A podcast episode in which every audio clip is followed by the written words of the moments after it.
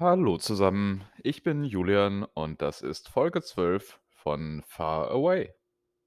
Jetzt haben wir die Jubiläen und Rundenzahlen endgültig hinter uns gebracht und können uns wieder den wichtigen inhaltlichen Dingen zuwenden oder so ähnlich. Ich sitze hier wie üblich im 12. Stock des McAllister Tower und schaue, ja, ich würde gerne sagen, ich schaue auf ein, sonnige, auf ein sonniges San Francisco. Das ist heute aber nicht der Fall. Ich möchte behaupten, das ist so der erste so richtig regnerische Tag, seit ich diesmal hier bin. Ich habe allgemein noch nicht so viele regnerische Tage in San Francisco verbracht, auch vorher nicht. Aber so gegen ja, Mitte, Ende Oktober kann, man, kann das hier schon mal passieren. Auch wenn ja der Oktober hier eigentlich ein eher sommerlicher Monat ist. Und das auch war, auch in der vergangenen Woche war. Dazu werden wir dann gleich kommen. Aber es scheint so zu sein, dass jetzt auch hier langsam dann doch äh, der Herbst Einzug hält. Ich meine, es sind immer noch um die 20 Grad und es ist immer noch zwischendurch immer mal wieder sonnig. Also ein bisschen neidisch könnt ihr, sofern ihr nicht an schöneren Orten seid, sicherlich immer noch sein. Aber es ist natürlich nicht das, oder nicht mehr das, das Kalifornien-Klischee. Also wir liegen nicht mehr jeden Tag unter Palmen am Strand. Das äh, kann man zwar wahrscheinlich noch tun, aber es würde relativ nass werden. Nun ja, wenn ich nicht unter Palmen am Strand liege, dann wollt ihr wahrscheinlich hören, was ich so ansonsten in der letzten Woche veranstaltet habe. Und ich denke, dazu werde ich dann jetzt mal kommen. Inhalte, Inhalte, Inhalte. Also, was ist denn so passiert? Letzten Donnerstag habe ich wie üblich mit Verfassungsrecht meinen Tag begonnen, beziehungsweise, naja, äh, nicht begonnen, aber der, der universitäre Beginn des Tages war dann Verfassungsrecht. Da ging es ein wenig um einen Menschen namens Donald Trump, ähm, der ja kürzlich eine nicht gänzlich irrelevante Rolle in der Bundesregierung der Vereinigten Staaten inne hatte und äh, dabei für einige spannende Supreme Court-Entscheidungen gesorgt hat. Also einige davon werde ich vielleicht hier auch noch mal ein bisschen genauer ansprechen. Diese waren jetzt nicht so spannend und vor allem eher auch technisch. Also ähm, wir sind ja immer noch so ein bisschen in, dem, in den Nachwehen der Midterms. Auch dazu komme ich gleich noch. Ähm, und dementsprechend, ja, haben wir jetzt äh, zwar so das Thema Exekutive fast größtenteils abgehandelt, aber das führt eben auch dazu, dass es sehr, sehr kompliziert und sehr technisch teilweise wird. Ich muss auch zugeben, die, die Exekutive in den USA, die macht mir auch mehr Probleme als die Gesetzgebung als solche. Also das ist einfach, das liegt einfach daran, dass es natürlich völlig unterschiedlich ist, auch zum deutschen System. Ne? Der Kongress, der funktioniert schon noch irgendwie ähnlich wie der Bundestag. Zumindest so ein bisschen. Die Gerichte funktionieren auch nicht ganz unähnlich wie deutsche Gerichte. Aber die Exekutive mit diesem Präsidial Präsidialsystem und im Prinzip ja schon dem Ersatzkönig, könnte man sagen, das ist ja, das ist mir so einfach nicht bekannt. Aber es äh, geht alles voran und dafür lerne ich es ja auch. Also, das war dann Verfassungsrecht. Und ja, im Großen und Ganzen war das jetzt auch mein Donnerstag. Also keine größeren außercurricularen Aktivitäten, die ich da unternommen habe. Ich glaube, ich war einkaufen, aber das ist jetzt nicht so wahnsinnig spannend, dass ich das im Detail erzählen müsste. Ich äh, nehme an, ich habe Bagel und Cream Cheese gekauft, aber dazu habe ich mich ja schon in einer der vergangenen Folgen geäußert, das muss ich nicht weiter ausführen. Nee, ähm, also vielleicht, vielleicht grundsätzlich tatsächlich ist es so, wenn man so einen vollen Stundenplan hat, wie ich ihn ja gerade habe, dann ähm, wird auch empfohlen und dann neigt man tatsächlich auch dazu, so Aktivitäten immer mehr fest einzuplanen. Und der Donnerstag ist so mein klassischer Einkaufstag, weil Mittwoch sitze ich ja nach den Vorlesungen immer hier und nehme dieses ähm, Tagebuch auf. Und der Donnerstag, da habe ich halt nur eine Stunde im Prinzip, wenn nicht gerade eines der erwähnten Besäufnis-Events auf dem Campus ist und auch dann, wenn so ein Event stattfindet, nutze ich meistens die Zeit dann, um einzukaufen. Spannend, ne? Ja. Nicht? Ja, egal. Dann machen wir weiter mit dem Freitag. Aber vorher drücke ich hier auf Stop Recording, denn wenn ich auf Stop Recording drücke, dann weiß ich, jetzt kann ich keinen Fehler mehr machen und muss nicht von ganz von vorne anfangen, falls ich doch einen mache. Hallo, ich bin Julian aus der Zukunft. Nämlich, äh, während ich gerade den Sonntag aufnehme, stelle ich fest, dass ich den Donnerstag teilweise vergessen habe. Das ist äh, auch eine, ein Novum hier, würde ich sagen. Ich vergesse ja eigentlich nie was, obwohl ich keine Notizen habe. oder so gut wie keine Notizen habe. Diesmal habe ich aber schlichtweg vergessen, dass ich Donnerstagabend ja noch beim Fußball war oder Donnerstagnachmittag, nämlich bei den San Francisco State Gators. Das ist, ähm, das College-Fußballteam, also Soccer-Team der San Francisco State, spielt in wunderbarem Lila unter anderem, mehr oder weniger. Und, äh, ist tatsächlich 'ne Gegend von San Francisco, die ich so bisher noch nicht kannte. Also, spannende Ecke, ähm, so 'n bisschen im was ist das, Südwesten der Stadt. Und ja, also, ich sage mal, wenn mir da jemand 'n Haus schenken würde, würde ich wahrscheinlich sagen: „Ja, komm, stell noch 'ne Einrichtung ran, dann nehme ich das.“ Ähm, ne, ist auf jeden Fall 'ne nette Gegend, äh, da kann man's wirklich aushalten. Und, ähm, das Spiel selber auch interessant. Also, ich weiß, das ist immer noch kein Fußball-Podcast hier. Leider oder zum Glück, das liegt im Ohr der Zuhörerschaft, wie auch immer. Ähm, aber, äh, spannend zu sehen war, dass es, äh, 'n bisschen Netto-Spielzeit gibt bei beim College-Fußball hier. Also, Netto-Spielzeit heißt, dass, äh, der Schiri die Uhr anhält, wenn's längere Unterbrechungen gibt oder wenn's Unterbrechungen gibt. In diesem Fall nur bei längeren Unterbrechungen. Äh, ja, das war zu sehen. Dann gab's 2 Overtimes, obwohl es 'n Ligaspiel war. Also, sie haben zweimal verlängert mit jeweils Golden Goal. Es gab aber kein Golden Goal, deswegen ist es dann am Ende doch unentschieden ausgegangen. Und, äh, 'n bisschen 'n bisschen Pfeffer war auch drin. Also, es gab 'n Platzverweis, es gab 'ne schöne Rudelbildung nach Abpfiff, also, richtig was los. Ähm, war 'n schöner Nachmittag, muss ich sagen und hatte es nicht verdient, dass ich ihn ursprünglich vergessen habe. Deswegen danke an mich selber aus der Zukunft. Das ist übrigens ganz spannend, das stelle ich immer beim Kontrollhören fest. Äh, meine Stimme scheint manchmal so Unterbrechungen zu simulieren. Also, manchmal ist da gar keine Kapitelunterbrechung, manchmal habe ich gar keine neue Aufnahme angefangen, aber schaffe es trotzdem, durch Betonung den Eindruck zu erwecken, ich hätte grade unterbrochen. Also, ähm, da ich ja immer schon weiß, was ich sage, wenn ich mir das zur Kontrolle anhöre, wird mir immer so 'n bisschen langweilig dabei und ich mache auch so 'n bisschen andere Sachen dabei. Ähm, und ja, da kann man sich dann offenbar auch auf solche Dinge konzentrieren. Also, äh, nicht immer, wenn es nach Unterbrechung klingt, ist es auch eine. Diesmal war es aber eine. Am Freitag hatte ich ja noch ein letztes finales Midterm anstehen. Finales Midterm macht überhaupt keinen Sinn als Ausdruck. Ähm, das war in Introduction to American Law, also unserem LLM-Kurs, dem einzigen LLM-Kurs, in dem es überhaupt so etwas wie eine Abschlussprüfung gibt.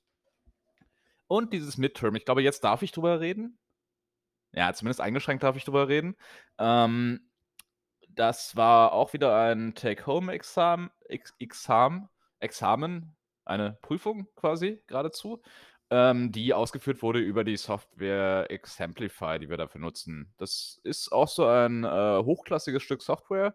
Habe ich, glaube ich, gar nicht so genau erzählt. Das wurde nämlich auch, ähm, im letzten Jahr wegen Corona für die Bar-Exams eingesetzt. Also, man konnte das Bar-Exam quasi zu Hause schreiben und dabei gab es aber eine Überwachung. Also, man musste die Webcam und das Mikrofon eingeschaltet lassen und wurde dann quasi von einer KI über die eigenen Augenbewegungen und über Hintergrundgeräusche überwacht. Und, äh, wenn diese KI irgendwas gemerkt hat, dann hat sie menschliche Über Überwacher informiert und die haben sich das dann mal angeschaut quasi.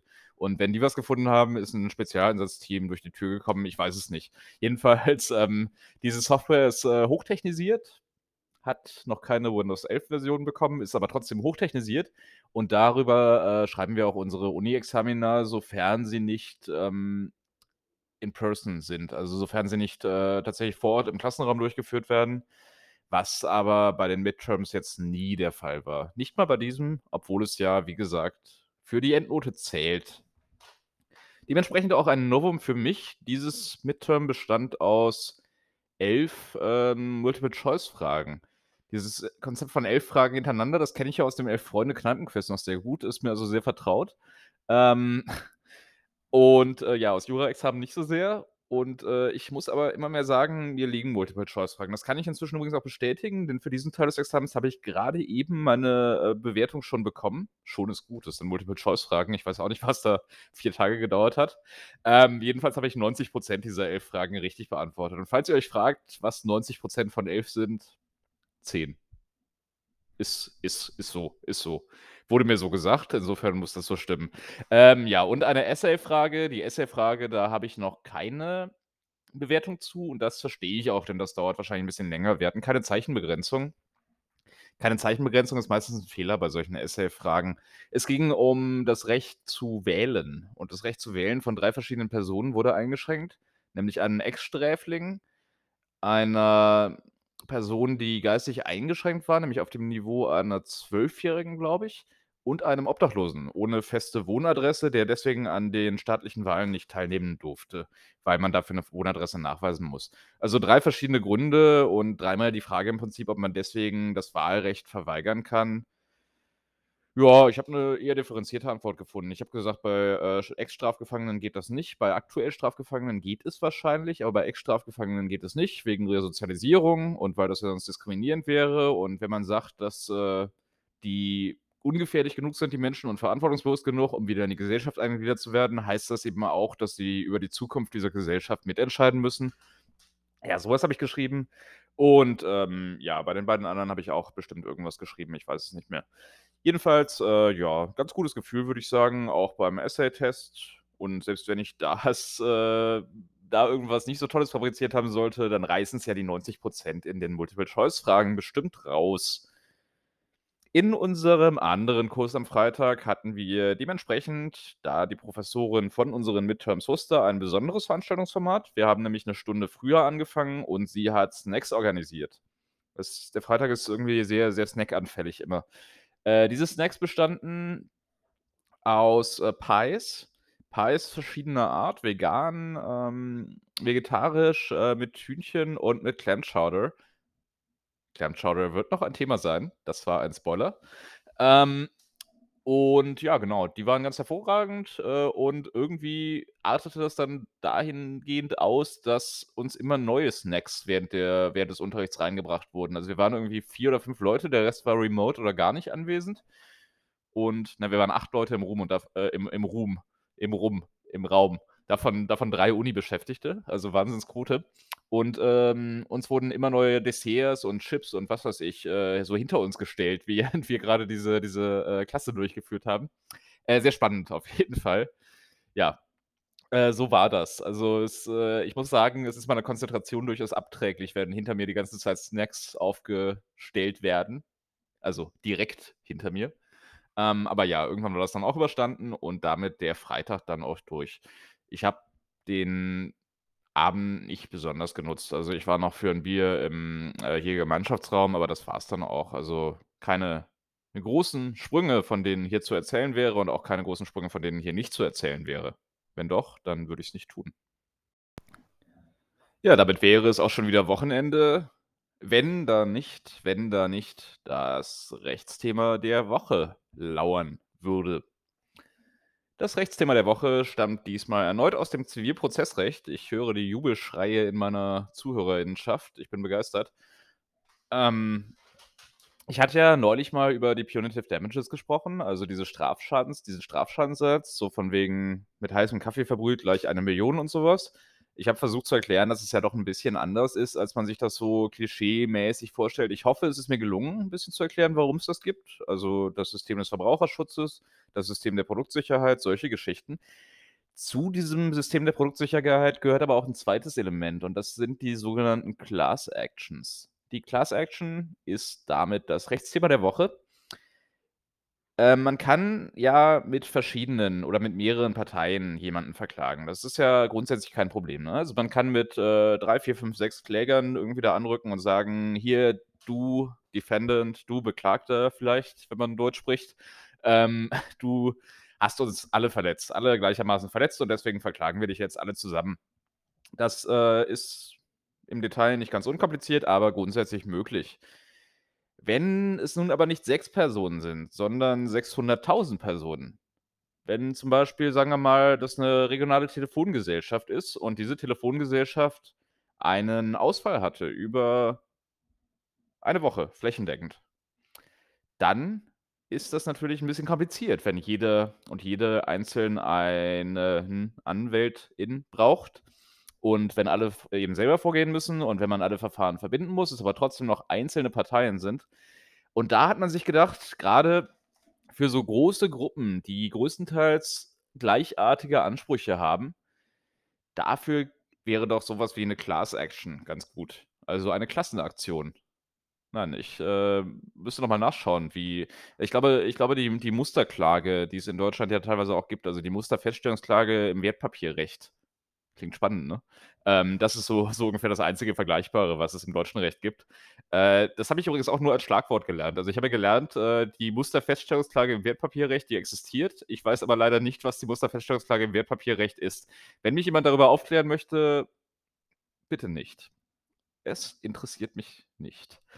Ähm, oder na ja, äh, doch, klärt mich gerne darüber auf. Ich kann's aber auch gleich mal Wikipediaen, während ich 'n langweiligeren Teil dieses Podcasts aufnehme oder so, oder während ich mir, äh, zur Kontrolle anhöre, was ich so angesprochen habe. Schaue ich mir mal an, was das ist. Ich denke, nach so 10 Jahren ist es nicht schlecht, auch mal zu erfahren, worüber man da eigentlich mal geredet hat. Jedenfalls die Class Action, die, ähm, in den USA ist besonders wichtig eben bei kleineren Beträgen, für die man einzeln nicht klagen würde, weil's einfach keinen Sinn macht.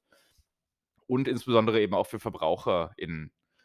Und genau, damit stellt man eben sicher, dass, äh, ja, erst mal Unternehmen natürlich auf ihr Verhalten achten, ne? Also, möglichst niemanden schädigen, auch nicht zu geringen Beträgen schädigen, weil sie sich dann eben dem Risiko eines Rechtsstreits ausgesetzt sehen, bei dem sie eben nicht nur 30 $ zahlen müssen, sondern eben vielleicht 600.000 mal 30 $, was dann schon 'ne ganze Menge Geld ist für das Unternehmen, auch wenn's für den einzelnen Verbraucher nicht so viel ist. Ähm, genau, die Class Action, die wird, äh, durchgeführt von, äh, Representative Plaintiffs. Das sind, äh, typische Plaintiffs, äh, typische Kläger für diese Klasse.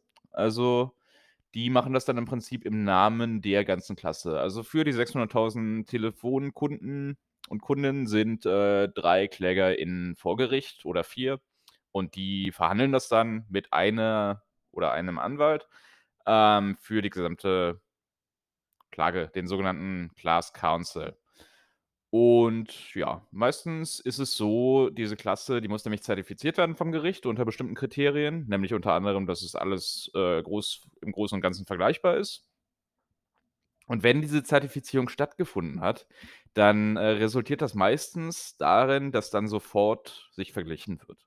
Also, meistens werden Class Actions gar nicht durchgefochten und durchentschieden, sondern die Unternehmen sagen: „Na ja, wir halten dir jetzt erst mal entgegen, das ist gar keine Class Action.“ Aber wenn es dann eben doch 'ne Class Action ist, wenn diese Klasse zertifiziert wird vom Gericht, dann wird's dem Unternehmen halt doch zu riskant. Und dann sagt das Unternehmen: „Ah ja, ne, komm, lass mal Vergleich abschließen hier.“ Und dementsprechend, äh, führt das dazu man muss eben als Klassenmitglied auch nicht unbedingt benachrichtigt werden vorher, zwar, wenn es irgendwie möglich ist, aber man muss nicht zwingend. Und das führt dazu, dass, äh, amerikanische VerbraucherInnen, die irgendwelche Services nutzen, eigentlich alle Erfahrung damit haben. Also, unser Professor hat, äh, uns 'n paar Beispiele gezeigt. Er hat von Ticketmaster, ähm, 1,50 $ in Gutscheinen bekommen. Also, ich glaube, es waren maximal 17 Gutscheine, je nachdem, wie oft man bestellt hatte, pro Klassenmitglied für jeweils 1,50 $ und man konnte maximal 2 dieser Gutscheine für Bestellungen kombinieren. Das, äh, ja, klingt nicht so toll, ist eher so 'n mäßiges Ergebnis, aber es passiert auch mal, dass man 'n paar 100 $ bekommt wegen eines Rechtsstreits, von dem man vielleicht gar nichts wusste und wo man vielleicht auch gar nicht geschädigt war, weil die Class Action ja dafür sorgt, dass man eben grade nicht schaut, wie sehr der einzelne Kläger, die einzelne Klägerin, ähm, geschädigt worden ist, sondern dass man quasi 'ne Abfindungssumme für alle hat, unabhängig vom jeweiligen Schaden. Also, das ist so 'n bisschen die Funktionsweise von Class Actions.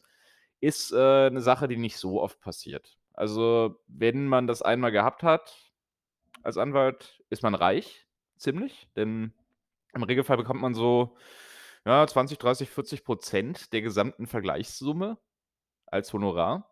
Und das ist 'ne ganze Menge, ne, wie man sich ausrechnen kann. Und ja, dann hat man ausgesorgt. Oder macht eben weiter und versucht, die nächste zu kriegen, damit man sich dann noch 'n Haus leisten kann oder was weiß ich. Jedenfalls, äh, 'ne ganz gute Sache. Ja, das soll's erst mal gewesen sein dazu. Ist 'n Thema, das kann man da kann man ewig drüber sprechen. Ist auch 'ne sehr spannende Angelegenheit in der Praxis, aber meine Zeit in diesem Podcast ist ja auf ein eine selbstge selbstbestimmte Menge an Zeit begrenzt. Ein großartiger Satz. Nun ja, das Rechtsthema der Woche, Class Action. Der Samstag begann mit einer Enttäuschung, die zu einer angenehmen Erfahrung wurde, um dann sogleich von einem anderen angenehmen Ereignis abgelöst zu werden. Das klingt ein wenig sehr allgemein, schätze ich. Ähm, die Enttäuschung war na ja, ist eigentlich schon am Freitag passiert, denn wir arbeiten ja grade so 'n bisschen daran, einen St. Pauli-Fanclub in San Francisco zu errichten oder wieder zu errichten, denn es gab so was Ähnliches schon mal. Und dafür hatten wir hatte ich diverse Bars angeschrieben, ob die denn vielleicht Interesse hätten, unsere Spiele so real life zu zeigen, weil live um 4:30 morgens, das ist nicht so richtig zumutbar, auch für mich nicht und insbesondere auch für die Bars nicht, nehme ich an. Ähm, leider gab es noch keine verwertbare Antwort bis Freitagabend, deswegen war es uns nicht möglich, das Auswärtsspiel von St. Pauli in Heidenheim gemeinsam zu schauen.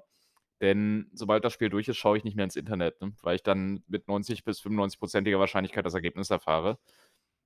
Und ja, dementsprechend musste ich das Spiel alleine schauen, ähm, was schlimm war, was aber insofern etwas gemildert wurde dadurch, dass St. Pauli 4:2 gewonnen hat und weiterhin Tabellenführer der 2. Bundesliga ist. Ich weiß, dass dies nicht Thema des Podcasts ist, aber ich komme nicht umhin, es zu erwähnen, solange es andauert.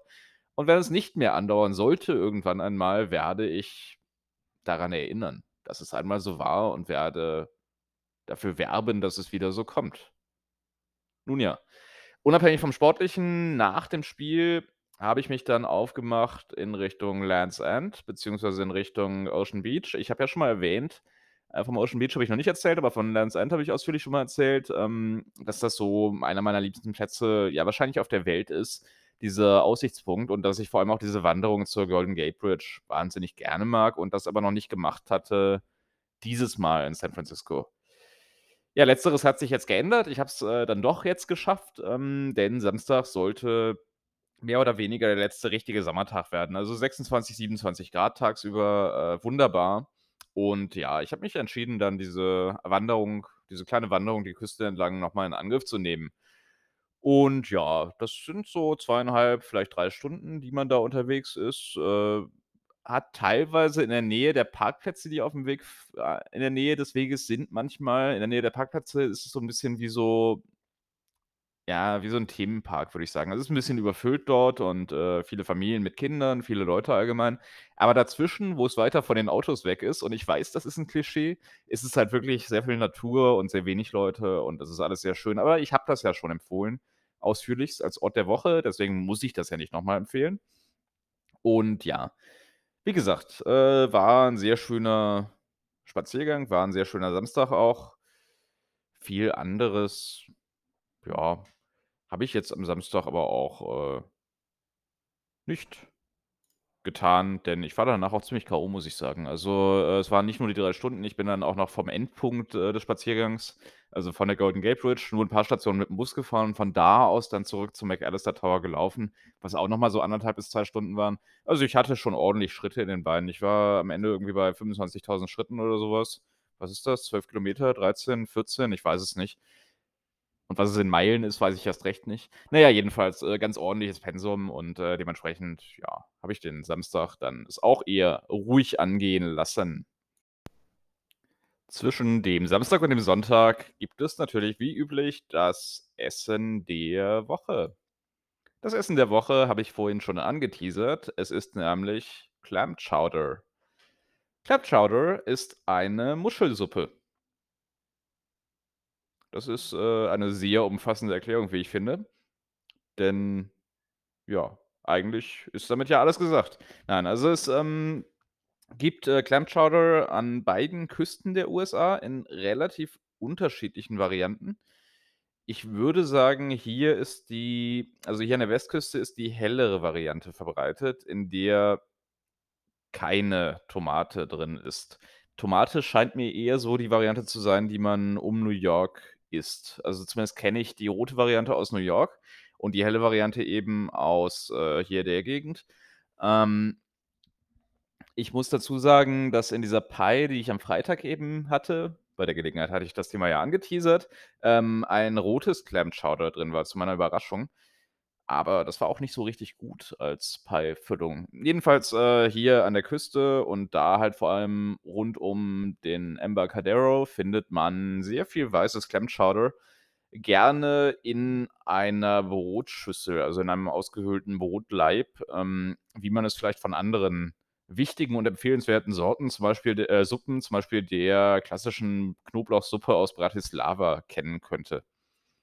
Zu dieser Knoblauchsuppe aus Bratislava fällt mir ein, auch wenn das nicht so richtig Thema dieses Podcasts ist, Die habe ich mal gegessen. Mein Hauptgrund dafür war, dass, äh, ich am Vorabend in einem Hostel übernachtet hatte und der Mensch im Bett über mir diese Knoblauchsuppe zu sich genommen hatte. Das hat meine Nacht erheblich verkürzt und ich dachte: „Na ja, wenn das mir schon passiert, will ich mich zumindest rächen in Zukunft an dem Nächsten, der dann“ na ja, äh, wie auch immer. Äh, ist auch sehr lecker übrigens. Also, Suppen sind eh 'n bisschen unterschätzt, glaube ich, zumindest von mir. Ähm, man sollte viel oder ich sollte viel mehr Suppe essen und ich denke, Clam Chowder sollte ich echt mal wieder tun. Also, es ist auf jeden Fall eine absolut typische lokale Spezialität und, ähm, ich muss, äh, so 'n bisschen einem meiner Hörer danken. Er weiß selbstverständlich, wer gemeint ist, mich darauf gebracht zu haben. Ich habe zwar, ähm, solide genug Notizen für Essen der Woche. Anders als bei den Orten der Woche, die mir langsam ausgehen, ist das Essen der Woche never ending. Ähm, ich bringe mich immer mit so Satzbau selbst in Nöte und kriege es dann nicht mehr beendet. Das ist, äh, sehr, sehr, sehr schwierig. Das, äh, ist auch eine Angewohnheit, die hat sich erst in den letzten Wochen entwickelt. Durch dieses ganze Sprachchaos, dieses babylonische Sprachchaos, in dem ich hier gefangen bin aus, äh, 2 Sprachen. Ähm, ja, jedenfalls möchte ich mich bedanken bei entsprechendem Hörer. Du weißt, wer gemeint ist und, äh, wenn du mal hier bist, dann gebe ich dir einen Clam Chowder. Nein, ich gebe dir keinen Clam Chowder aus, du weißt warum, aber vielleicht irgendwas anderes, 'n Bier oder so. Ähm, nun ja, das Essen der Woche, Clam Chowder. Ja, über den Sonntag gibt es, ähm, inzwischen ja fast gewohnheitsmäßig wenig zu berichten. Ich würde sagen, auch dieser Sonntag ist da keine so richtige Ausnahme. Also, ähm, tatsächlich hat sich, äh, das etwas grauere, etwas dunklere Wetter dann so langsam Bahn gebrochen nach diesem wunderschönen Samstag. Und ja, Football war auch nicht viel. Also, die, ähm, Kyle Golden Bears hatten ja schon am Samstag gespielt. Das ist so 'n bisschen der College-Football-Spieltag und auch mal wieder verloren auswärts. Äh, das heißt, ich habe tatsächlich den einzigen Saisonsieg bislang gesehen. Also, die Bilanz müsste grade 1:5 sein. Nächsten Samstag spielen sie wieder. Ich werde berichten. Also, jetzt kommen 2 Heimspiele in Folge. Sollten sie vielleicht mal irgendwas gewinnen, damit's alles nicht ganz so peinlich wird. Es ist doch jetzt schon sehr peinlich. Ähm jedenfalls fällt mir grade auf, dass ich was vergessen habe. Ja, ich habe was vergessen. Ähm, das erzähle ich aber das mache ich aber gleich. Das, ähm, werde ich durch meinen durch meinen Zeitreisetrick gleich implementieren, indem ich nämlich einfach eine Sektion aufnehme an der Stelle, wo ich etwas vergessen hatte. Äh, ja, der Sonntag, ähm, war dennoch relativ unspektakulär, nämlich auch die 49ers hatten ihre Bye Week. Also, jedes Team in der NFL hat ja 'ne Bye Week, in der sie halt selber nicht spielen. Das kommt durch die Anzahl der Teams. Das ist so 'ne mathematische Geschichte. Ja, wie das so ist, ähm, jedenfalls dadurch habe ich, äh, relativ viel studiert an diesem Sonntag mal wieder. Diese Studiererei, das wird mir langsam auch unheimlich. Aber nun gut. Dies also das, äh, Wochen äh, Ende. Nachdem ich mich nun erfolgreich selbst aus dem Konzept gebracht habe, ist es selbstverständlich Zeit für den Ort der Woche. Der Ort der Woche ist diesmal das Presidio. Man könnte diese Rubrik langsam umbenennen in die Festung der Woche, denn auch das Presidio ist eine ehemalige Festung beziehungsweise ein Militärstützpunkt. Wie ja schon schon letzte Woche so 'n bisschen, aber, ähm, ich will's nicht zur Gewohnheit machen und so viele gibt's davon hier auch nicht. Äh, jedenfalls ist das quasi die Gegend zwischen der Golden Gate Bridge und Land's End. Deswegen bin ich da auch, äh, am Wochenende dran vorbei oder durchgelaufen. Und es ist gleichzeitig eine der, ja, schon teuersten und wertvollsten Wohnlagen der Stadt. Also, man hat teilweise spektakuläre Aussichten auf die Bucht und, äh ja, das, äh, hat natürlich entsprechende Folgen. Also, ähm, zum Beispiel ist da eine Dependance beziehungsweise nein, der Sitz von LucasArts und von Lucasfilm, sprich den beiden Firmen von George Lucas, die einen die Videospielfirma und die anderen die Filmfirma. Die haben da Bürogebäude, die, sagen wir mal also, das motiviert, glaube ich, schon, da zu arbeiten. Ich werde mich vielleicht auch noch mal da bewerben. Mal gucken. Ähm, jedenfalls, äh, wunderschöne Gegend und, äh, tolle Freizeitmöglichkeiten natürlich, ne? Also, Baker Beach liegt direkt unterhalb, die Golden Gate Bridge ist in der Nähe und, ähm, ja, also, der Hintergrund ist so 'n bisschen interessant, denn Presidio liegt nicht in der Verwaltung von San Francisco, denn es ist ja 'n ehemaliger Militärstützpunkt, also ist es Bundesgebiet. Das heißt, äh, es wird unter anderem auch nicht von San Francisco Police Department überwacht, sondern vom, äh, National Park Ranger Service. Also, man hat da tatsächlich berittene Nationalparkpolizei und, äh, ja Ich weiß ehrlich gesagt nicht genau, wie das mit anderen Bundesgesetzen ist. Also, zum Beispiel ist ja die Freigabe von Marihuana, äh, für Privatpersonen ein Bundesstaatsgesetz und kein Bundesgesetz. Deswegen gilt das zum Beispiel auch in Alcatraz nicht. Ähm, ich kann mir vorstellen, das ist bei Presidio auch der Fall, aber das werde ich noch mal überprüfen. Das, äh, klingt nach einer spannenden juristischen Frage. Jedenfalls, äh, jenseits solcher Fragen ist das natürlich eine traumhafte Wohngegend. Ich glaube, es sind so 2.000, 3.000 Wohnungen die Ecke wahrscheinlich oder Häuser die die Ecke vermutlich. Also, es ist wirklich nicht klein, aber na ja. Also, ich bin an einem Haus vorbeigekommen, das zum Verkauf stand. Das lag bei 1,8 Das ist nicht völlig surreal und unrealistisch. Also, wenn man überlegt, das ist wahrscheinlich äh, da kommt man wahrscheinlich auf so 7.000, 8.000 im Monat.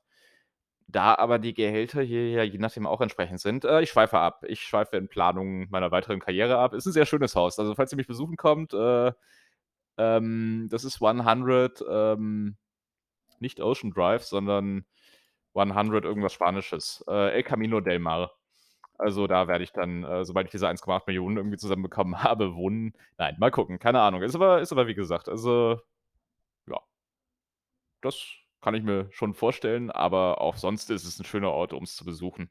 Ich bin da noch 2 Deutschen über 'n Weg gelaufen. Ich frage mich immer, wenn ich so Deutsche auf der Straße höre, ob ich die Leute irgendwie ansprechen soll mit so: „Guten Tag“ oder „Wie geht es Ihnen?“ oder, äh, äh: „Mein Luftkissenboot ist voller Aale.“ Das war ein Monty Python-Zitat. Ein übersetztes Monty Python-Zitat. Das funktioniert nicht. Ähm, es gibt ein Mark Twain-Buch über Deutsch lernen für Amerikaner, das ist sehr schön. Äh, ja, na ja, jedenfalls, ob ob man die Leute dann ansprechen soll, weil man die Sprache erkannt hat. Ähm, ich glaube, in diesem Mark Twain Buch sagen sie immer Hussa. Hussa ist auch sehr schön. Ähm, aber ich glaube, das wäre 'n bisschen creepy. Also, äh, ich weiß nicht. Ich gebe mir gerne Feedback. Äh, ich bin mir nie so sicher. Ich äh, beschränke mich meistens darauf, an den Leuten einfach vorbeizulaufen und nichts zu sagen. Ähm, aber vielleicht sind mir auch schon wunderbare Freundschaften entgangen. Wer weiß das schon? Ja, äh, jedenfalls, ähm, der Ort der Woche, äh, Presidio. Ich glaube, da war ich grade, richtig. Jo.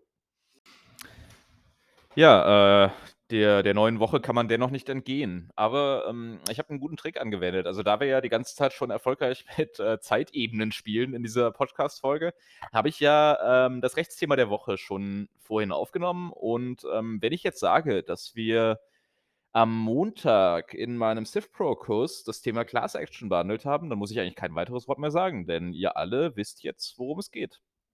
Und damit habe ich eigentlich jeglichen Zeitaufwand ne? Also, ist toll. Ich wusste quasi, dass ich jetzt in Zeitnot sein würde, denn ich bin jetzt schon wieder über 30 Minuten und man weiß ja, wie das ist. Und, äh, deswegen habe ich eigentlich alles, was ich zum Montag sagen könnte, schon vor dem Wochenende vorweggenommen und kann damit den Montag eigentlich total skippen. Es sei denn, ich erkläre, was ich getan habe, was ich grade tue. Ja, wie auch immer. Na ja, ähm, jedenfalls haben wir, ähm, uns mit Class Action befasst. Das war auch ganz gut und ansonsten habe ich 'n bisschen dafür gesorgt, dass, äh, meine Barracksheim-Bewerbungen so 'n bisschen auf den Weg kommen. Wie ich feststellte, waren die im Wesentlichen behindert dadurch, dass ich einfach Geld überweisen musste. Also, das sind die USA. Es geht meistens weiter, wenn man irgendwohin Geld überweist. Auch in diesem Fall. Und, ähm, ja, damit scheint das jetzt auch voranzugehen. Ich bin grade dabei, eine Bewerbung für die moralische Bewertung meines Charakters ja zu machen. Das hatte ich, glaube ich, schon mal angedeutet. Einige Menschen, die jetzt zuhören, könnten dafür Fragebögen bekommen haben. Sollte dem so sein, ich entschuldige mich herzlich dafür. Ich darf aber nur sehr eingeschränkt darüber sprechen. Wenn ihr das hört, wenn ihr das ausfüllt, äh, vielen, vielen Dank. Aber wie gesagt, ich darf, glaube ich, nicht wirklich viel dazu sagen.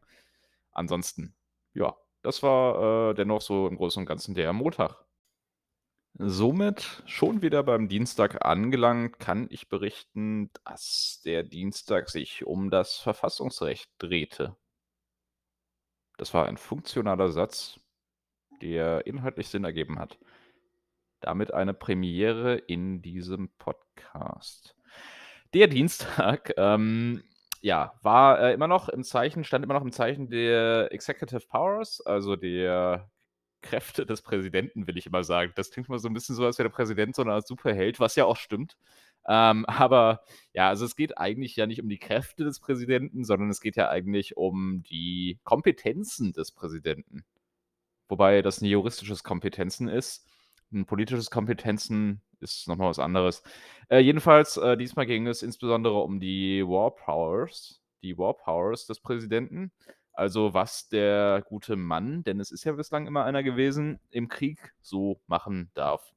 Dazu gehört so 'n bisschen die Frage, was ein Krieg ist, denn die meisten Kriege werden nicht erklärt. Der Kongress hat das Recht, Kriege zu erklären und das hat er das letzte Mal getan gegen, ich glaube, Rumänien und Bulgarien 1943 oder so. Ähm ich glaube, Bulgarien war nicht dabei. Ich glaube, Rumänien und Bulgarien sind gleichzeitig in die EU eingetreten, aber das heißt, glaube ich, nicht, dass eben gleichzeitig der Krieg von den USA erklärt worden wäre. Ist aber auch egal. Jedenfalls 19 also, ist wahrscheinlich nicht egal für Rumänien und Bulgarien, ist aber in diesem Kontext egal. Äh, jedenfalls, äh, ist es sehr lange her, dass der Kongress das letzte Mal, äh, offiziell einen Krieg erklärt hat. Ich hatte es schon mal erwähnt. Ähm, und, äh, es gibt ja aktuell oder die USA sind ja aktuell in einem Krieg, nämlich im sogenannten War on Terror. Das ist aber kein Krieg im in dem Sinne, dass der Kongress ihn hätte erklären müssen. Er hat es gleichwohl getan. Er hat, äh, eine Woche nach 9/11 den Präsidenten den Präsidenten mit umfassenden Vollmachten ausgestattet, um die Person dingfest zu machen oder zu neutralisieren. Ich weiß, das ist 'n Euphemismus, äh, zu vernichten, ähm, die für 9/11 verantwortlich sind oder alle, die sie geschützt und unterstützt haben. Und, ähm, im Zuge dessen ging es zeitweise auch um den Begriff des, äh, feindlichen Kombattanten, hat man, glaube ich, immer gesagt, oder feindlichen Kämpfers, äh, also des Enemy Combatant. Und, ähm, unter diesem Titel, der nicht so ganz klar definiert ist, auch im US-Recht nicht überhaupt nicht klar definiert ist, wurden diverse Menschen festgesetzt, äh, seit 2001, unter anderem natürlich in Guantanamo Bay, aber es gab auch 'n paar amerikanische Staatsbürger, die als, ähm, Enemy Combatants festgesetzt worden sind, unter anderem ein Herr Hamdi, der auf amerikanischem Boden festgesetzt wurde. Und dieser Hamdi hat geklagt, weil er eben seine Rechte als amerikanischer Staatsbürger verletzt sah. Da hat er teilweise Recht bekommen. Also, der Supreme Court hat gesagt: „Ja, na ja, also, ihr müsst dem schon 'ne Anhörung geben.“ Ne? Der ist ja hier amerikanischer Staatsbürger und das ist 'ne tolle Sache, das darf man nicht vergessen. Wenn der jetzt irgendwie so was wie, weiß ich nicht, so Franzose wäre, das wäre 'ne andere Geschichte, aber der ist Amerikaner. Und, äh, das ist ja schon muss man schon ernst nehmen. Sorry an alle Franzosen in meiner Zuhörerschaft. Ähm, jedenfalls, es hat also, das das Beispiel mit Frankreich stammt von mir. Der Rest stammt tatsächlich mehr oder weniger vom Supreme Court. Also, äh, die das mit der Staatsbürgerschaft, das nehmen die hier schon ernst. Ähm, was der Supreme Court aber auch gesagt hat, ist, äh, ja, für unbestimmte Zeit festhalten kann man die Leute schon. Denn die Zeit ist ja in Wahrheit gar nicht unbestimmt. Das habt ihr nur alle nicht verstanden, ihr Kläger. Denn das darf ja nur so lange dauern, wie der Konflikt dauert. Wenn der Krieg vorbei ist, dann werden die alle sofort freigelassen. Ja, ist bei so 'nem nicht endenden Konflikt natürlich immer 'n bisschen blöd. Ähm, jedenfalls war das das Urteil des Supreme Court. Die faktische Ausgestaltung der ganzen Geschichte ist 'n bisschen spannender. Der Herr Hamdi, der hat nämlich gesagt: „Ja gut, also Leute, ich gebe dann dann gebe ich halt hier meine Staatsbürgerschaft auf und sage, äh, dass ich euch nicht mehr angreifen werde und dann lasst ihr mich frei, okay?“ Haben die USA gesagt: „Okay.“ Und jetzt, ja, lebt er glücklich irgendwo außerhalb der USA. Ich weiß es nicht. Das war jedenfalls die faktische Auflösung der Geschichte des Herrn Hamdi. Und das war auch mein Dienstag so weit. Kommen wir zum Mittwoch, zum heutigen Mittwoch, der für euch der gestrige Mittwoch ist, mindestens. Also, ich will niemanden dazu verpflichten, sich das hier am Donnerstag anzuhören. Ähm, Stand heute gibt es eine neue Regelung in San Francisco, die Maskenpflicht beim Unterrichten betreffend und, äh, unsere ProfessorInnen dürfen uns eine Woche Zeit geben, um zu entscheiden, ob also, wenn sie möchten, um zu entscheiden, ob, äh, wir möchten, dass sie Maske tragen beim Unterrichten. Also das habe ich unsinnig kompliziert ausgedrückt. Äh, Professoren, die keine Maske tragen ProfessorInnen, die keine Maske tragen wollen beim Unterrichten, dürfen uns fragen, ob wir Einwände dagegen haben. Wir dürfen anonym, äh, unsere Einwände anmelden und wenn eine Person dagegen ist, dann muss der Professor, die Professorin keine Maske tragen mehr beim Unterrichten. Und, äh, na ja, in Professional Responsibility hat die Professorin das etwas anders gehandhabt und hat uns gestern 'ne E-Mail geschrieben, dass sie vorhat, am Mittwoch keine Maske zu tragen. Wenn jemand was dagegen hat, soll er sie sich melden. Und ja, dementsprechend hat sie heute keine Maske getragen. Ähm ja, ist so, ist so. Und, äh, ja, ich denke, was sie so erzählt hat über andere Sachen im Sinne professioneller Verantwortlichkeit, das war bestimmt auch alles sehr spannend. Na ja, danach hatten wir jedenfalls, äh, Civil Procedure und da haben wir so 'ne kleine Übung in Sachen Mediation gemacht. Also, uns wurden Wir wurden in Dreiergruppen eingeteilt, ein Mediator, eine Mediatorin und 2, äh konfliktierende Parteien. Conflicting Parties geht konfliktierende Parteien geht nicht. Ähm, ich übersetze das jetzt nicht. Also 2 gegnerische ach, 2 gegnerische Parteien, da haben wir's doch, ähm, die sich über, ähm, einen gerichtlichen Anspruch streiten und, äh, die mediierende Person, die vermittelnde Person sollte, äh, eine Lösung herbeiführen. Äh, um's vorwegzuschicken, wir waren nicht erfolgreich. Das lag aber daran, dass ich der Kläger war und, äh, mich auf keinerlei Vergleiche eingelassen habe. Ja.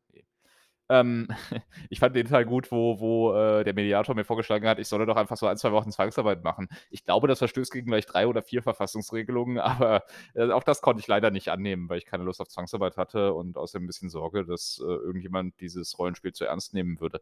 Äh, ja, jedenfalls haben wir keine Lösung gefunden und das war dann, äh Stand jetzt auch mein, ähm, Mittwoch. Und jetzt sitze ich hier und nehme dieses Podcast auf, überraschenderweise. Und damit sind wir am Ende angekommen. Ich habe jetzt 40 Minuten, ich weiß nicht warum. Ich habe die 40 Minuten diesmal wieder gerissen. Vielleicht, weil ich mich zu sehr verlaufen habe in dem, was ich erzählen wollte und was ich dann doch nicht erzählt habe. Ich hoffe, es ist nicht allzu schlimm. Es ist immerhin nicht viel mehr als 40 Minuten und ich werde es auch nicht mehr viel mehr werden lassen. Ich, äh, wünsche mir, dass ihr Spaß hattet und, äh, freue mich weiterhin auf die nächste Woche. Freue mich wieder auf die nächste Woche, nicht weiterhin. Ähm, und denke dass das auch was ist. Kraftvoller Abschluss wie immer. Äh, ja, weil wenn's irgendwas gibt, wenn ihr irgendwie Feedback habt, Kritik, Fragen, Anregungen, Gutscheine für gratis Mittagessen oder Einladungen zu kostspieligen Events, dann richtet das alles an mich und ich freue mich sehr drüber und ansonsten würde ich sagen, wir hören voneinander.